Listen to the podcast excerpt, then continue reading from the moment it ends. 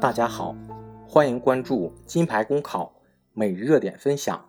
今天的热点来自南方都市报郭文斌的文章：老人总中保险品骗局，是因为寂寞病。上两天课，听三句好话，老太太就买了六盒保健品，一万多块钱，还不敢让我知道。金女士上周回娘家，帮忙收拾屋子，在垃圾桶里看到了吃剩下的药盒子。软语硬塞之下，七十多岁的老母亲才说了实话。这样的事情生活中并不鲜见。都知道保健品不治病，嘴巴磨出茧子来，可老人家就是不听。金女士疑惑：养生课下了什么货？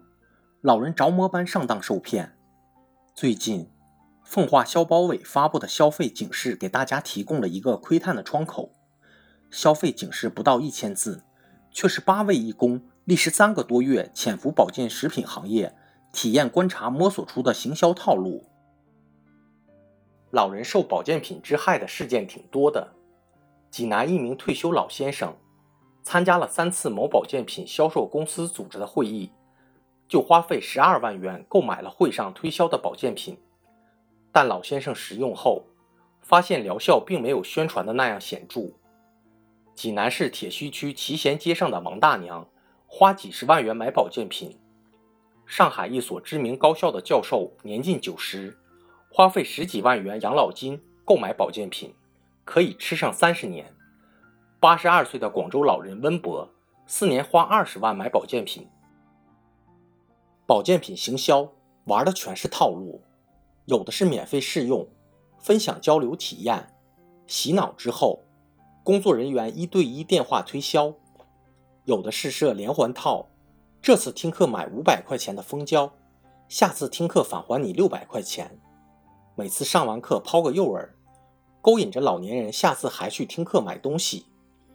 最后这些人把钱卷走，留给老人一堆不值钱的东西。有的是利用老年人爱占便宜的心理，搞限量发售，买一送二，造成奇货可居。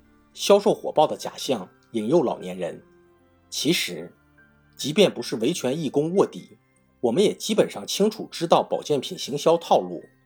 但问题是，即便是知道了保健品行销套路又如何？其实，老人也知道，他们买的不是保健品，而是想找人赔。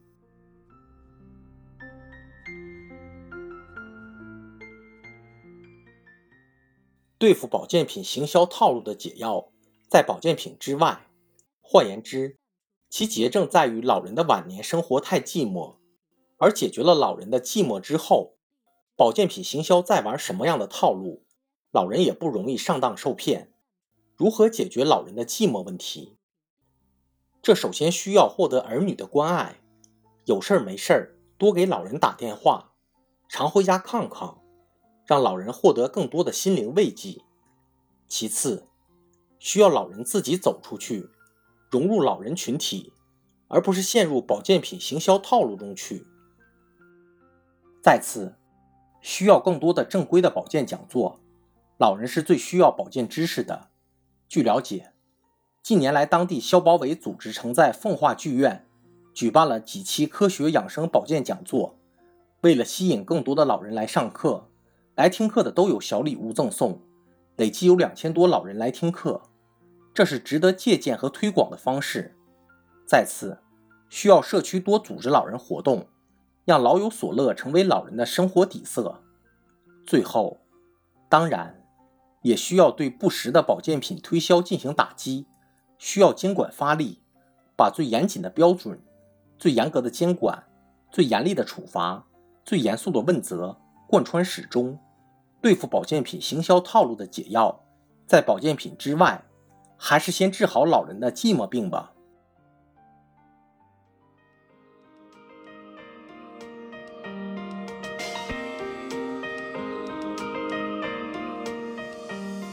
好消息，近期我们根据听友意见，在公众号内升级了每日热点分享的文字版，欢迎你关注“金牌公考”微信公众号。接收我们每天最新鲜的节目推送，随时与我们交流互动。公考路上你不孤单，金牌公考与你相伴。